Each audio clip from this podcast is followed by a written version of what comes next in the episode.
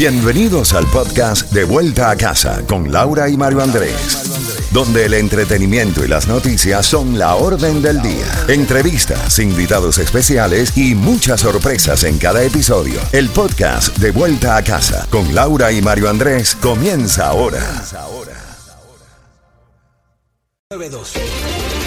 Z92, toda la música y todas las noticias a las en punto y a las y 30 de cada hora y también todos los premios, al igual que la música de la A a la Z. Tenemos los boletos al concierto de Sebastián Yatra. La clave es música. En cuestión de minutos te comunicas con nosotros para ganártelos. Pero también más adelante, Mario, tenemos nuevamente boletos para el partido entre Argentina y Honduras. También para House of Horror, el concierto de Silvestre Dangón. Simplemente mantente con nosotros porque tenemos para ti música, información y premios.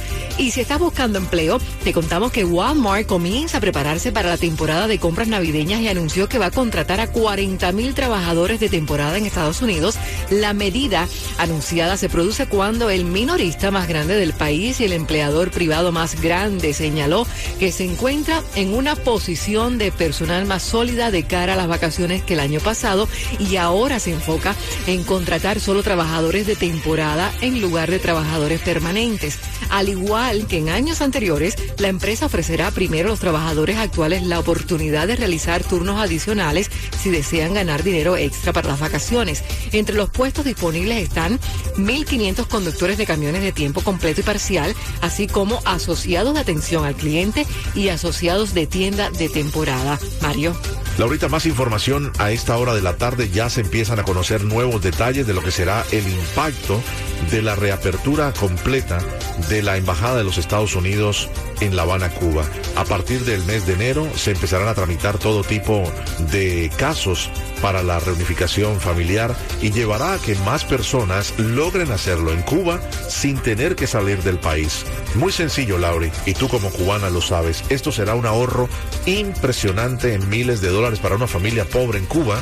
No creo que nadie en Cuba sea rico, a no ser que sean los líderes de toda esta eh, dictadura de tantos años pero muchos lo han vendido todo, han hecho, como se dice literalmente, han quemado sus naves para poder ir hasta Guyana, para pagar diariamente hasta 100 dólares de hospedaje, de comida y lo demás, esperando que les den su cita para la visa. Ese ahorro será impresionante. De otro lado, van a recibir el beneficio estando en la isla. No tienen que salir, no tienen que ir a Guyana.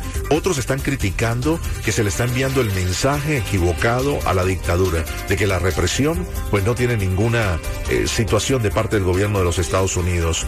Pero la gran pregunta es si esto va a mermar, si va a reducir el flujo migratorio, que ya son más de 200 mil los cubanos que han llegado en los últimos 10, eh, 11 meses a través de la frontera de los Estados Unidos con México, pero también a través de las costas de la Florida y sobre todo muchos que son detenidos, otros que han perdido la vida y los que son detenidos con vida pues corren la suerte de ser regresados inmediatamente a tierra cubana.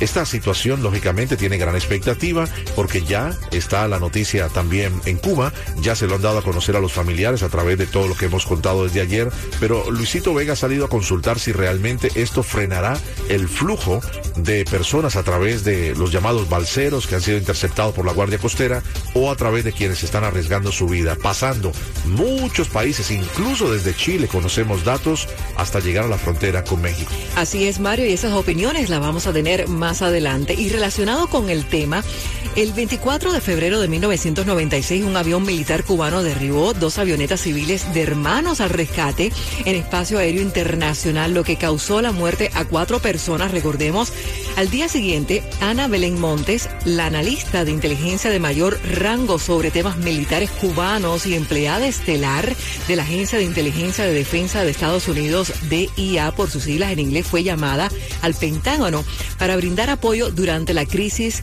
que eh, suscitó, ¿no?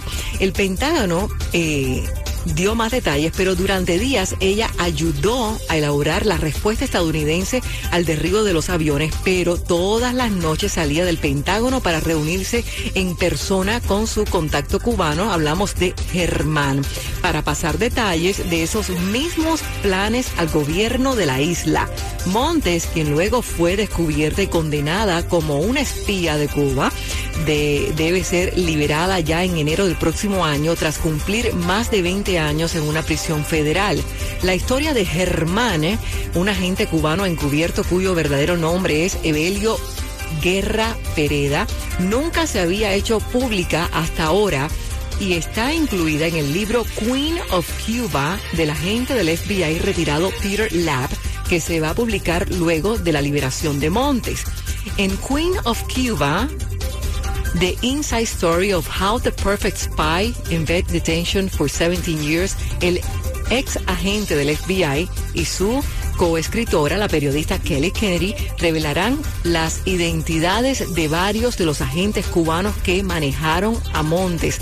El libro también arroja la luz sobre cómo el FBI comenzó a sospechar de un topo que estaba trabajando para Cuba en los niveles más altos del gobierno de Estados Unidos. Interesante, ¿no? Bueno, seguimos. Música, información y premios. Así es, Z92. Tenemos para ti esos boletos más adelante al partido entre Argentina y Honduras, que es mañana ya, pero ahora te puedes comunicar para que tengan los boletos al concierto de Sebastián Yatra. Es de vuelta a casa en Z92.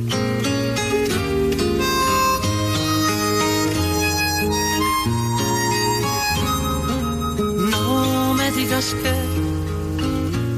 acabamos de comprender que lo nuestro llegó a su final, que sin mí tú puedes continuar.